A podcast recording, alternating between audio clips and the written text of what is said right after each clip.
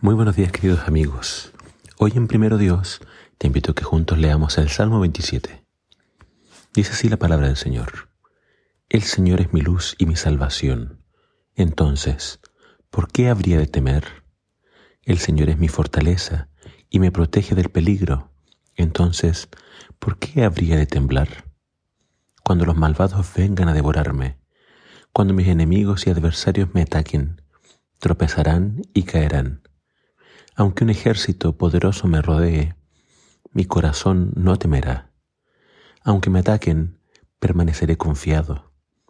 Lo único que le pido al Señor, lo que más anhelo, es vivir en la casa del Señor todos los días de mi vida, deleitándome en la perfección del Señor y meditando dentro de su templo. Pues Él me ocultará allí cuando vengan dificultades. Me esconderá en su santuario me pondrá en una roca alta donde nadie me alcanzará. Entonces mantendré mi cabeza en alto, por encima de los enemigos que me rodean. En su santuario ofreceré sacrificios con gritos de alegría, y con música cantaré y alabaré al Señor. Escúchame cuando oro, oh Señor. Ten misericordia y respóndeme. Mi corazón te ha oído decir, ven y conversa conmigo. Y mi corazón responde, aquí vengo, Señor. No me des la espalda, no rechaces a tu siervo con enojo.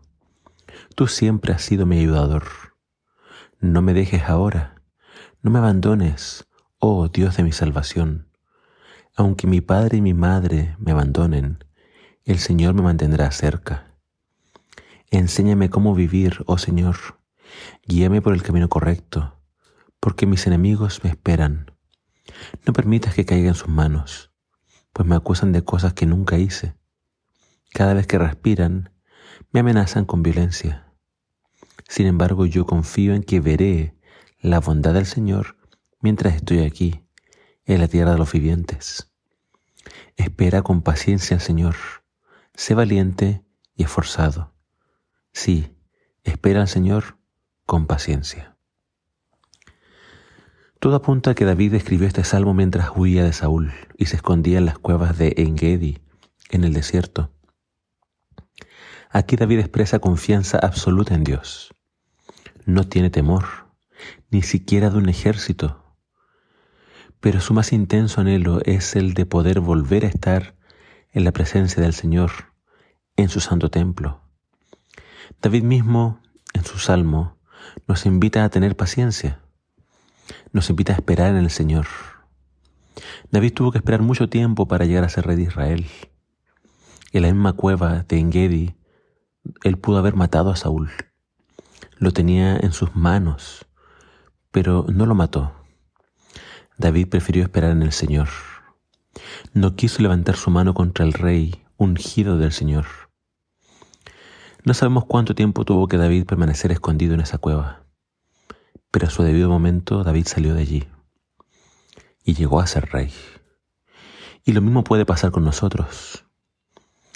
Quizás tú estás esperando libertad, éxito, paz.